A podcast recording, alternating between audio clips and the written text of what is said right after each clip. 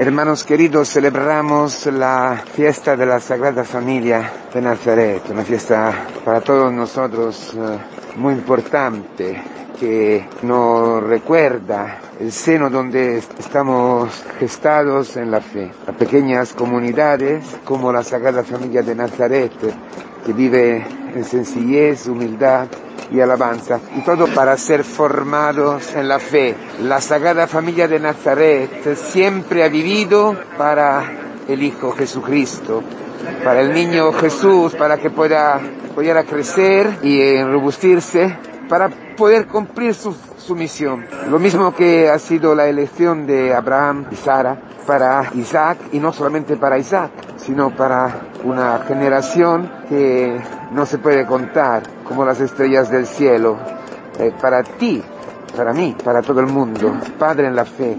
Y así la Sagrada Familia de Nazaret, Padre y Madre en la fe, de la fe, por.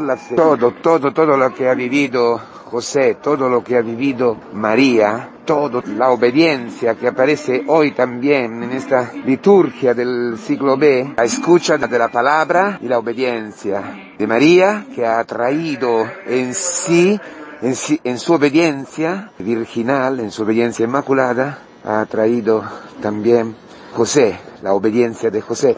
La obediencia de María ha sido, para decir así, las entrañas donde la misma obediencia de José ha sido engendrada, ayudada y acompañada para que los dos puedan ser padre y madre, familia de aquel que por medio de su obediencia hasta la muerte de cruz, hubiera tenido que salvar a todo el mundo, a, to a todas las personas. Joshua, Jesús, Dios salva. Esto, esto es el sentido más profundo de la Sagrada Familia de Nazaret. Esto es el sentido más profundo de nuestra comunidad, que es pequeña, familia, de, pequeña comunidad, familia de Nazaret, donde el, la fe es engendrada y gestada para nuestra salvación eterna. Y lo que vence el mundo, lo que vence el demonio es nuestra fe, dice el Señor. Y no solamente para nosotros, porque nosotros mismos, como Jesús, dentro de la familia de Nazaret, dentro de la comunidad cristiana, somos formados para ser sacramento de salvación para el mundo entero para todas las personas. La vida de, quien ha sido elegido por el Señor eh, nunca es para sí mismo, nunca. La misma salvación personal, que es personal, que se refiere a la libertad, y a la obediencia personal, la misma salvación personal es en función de la salvación del mundo entero. Este es el horizonte, este es el panorama que se abre delante de todos nosotros, hermanos. Nadie vive por sí mismo, nadie vive por sí mismo. Esta es la noticia el anuncio que esta fiesta hace llegar a todos nosotros. José y María han sido elegidos para Jesús, en vista de Jesús. Y nosotros también somos elegidos por Jesús. No por nosotros mismos, no por nuestra misma salvación solamente, sino para que el mundo mismo, por medio de Jesucristo vivo en nosotros, se pueda salvar. Dos novios no pueden vivir por sí mismos. Dos esposos no pueden vivir por sí mismos. Un cura no puede vivir por sí mismo. Y tampoco por, por sí mismo con su comunidad. Todo es abierto al mundo, todo es abierto al futuro, al futuro hasta el fin del mundo. Porque mi conversión y mi salvación es tan importante porque en el mismo momento en que me convierto, en que lucho para defender la fe, en, en, cualquier momento de mi vida, yo estoy ligado a las personas que Dios ha pensado ligar a mí. Yo no vivo por mí mismo. Dos novios no salen solamente para mirarse en los ojos y decirse cuánto te quiero, cuánto te quiero, cuánto te quiero. Eso sí, claro, es importante, sí. Pero todo es abierto al mundo, abierto a una fecundidad impresionante. Por eso, José y María, como Abraham, la noche de, de, de, la Navidad, habrán levantado los ojos hacia el cielo a ver las estrellas y allí estaban, estábamos todos nosotros. Este niño que estaban dando al mundo, que María estaba dando a la luz y José estaba protegiendo, estaba custodiando, guardando, era para el mundo, hermanos, como tú y yo, y todas nuestras navidades, todos, nuestro, todos nuestros días son para el mundo, todo lo que nos ocurre es para el mundo, todo lo que nosotros hacemos, todo lo que pensamos, todos los momentos que vivimos en nuestra vida, lo más pequeños, lo más rutinario, todo lo que vivimos con nuestra novia, con nuestro novio, al cole, al trabajo, con nuestro marido, con nuestra mujer, hasta cuando nos unimos Cualquier cosa, cualquier cosa, hermanos, cualquier cosa tiene un valor infinito. En todos los momentos tenemos que levantar nuestros ojos y mirar al cielo, mirar las estrellas del cielo. Porque esto es, esta es la verdad, hermano. Todo lo que estamos viviendo está ligado a, al cielo, a las estrellas. Y esas estrellas en el cielo que nadie puede contar, constituyen nuestra descendencia eterna para el cielo. Porque por mi conversión pasa la salud eterna, la salvación eterna de muchísima gente. No estoy solamente yo.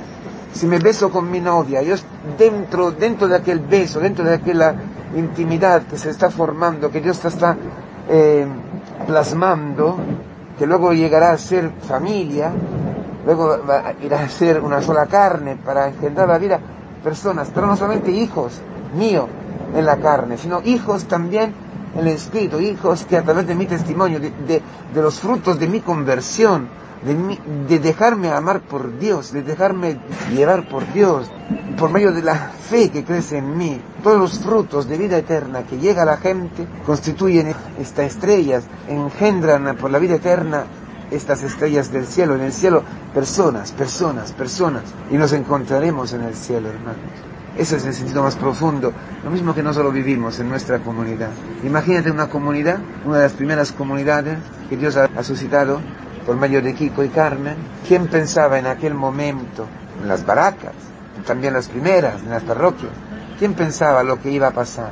Las familias de misión, los seminarios, y mucho más, toda la gente que en el mundo se está encontrando con Cristo, aunque no entren a la iglesia, aunque no, no sean bautizadas, aunque no vuelvan a la iglesia, o solamente para el contacto de un día, de una media hora, de un momento, de un testimonio en un hospital, de una madre que, que, da luz su, su hijo en medio de, miedo. Pero todo ha surgido en este momento en que alguien ha escuchado una predicación, un anuncio, como ha escuchado Abraham, como ha escuchado José, como ha escuchado María, y le ha puesto en camino, en la precariedad, en una comunidad, en una comunión que es la familia, Sagrada Familia de Nazaret. Y eso todo por la vida eterna, por llevar a la vida eterna las personas que están en el mundo, las personas que no conocen a Dios, por eso es nuestra elección, por eso nuestra vida preciosa, impresionante, importantísima.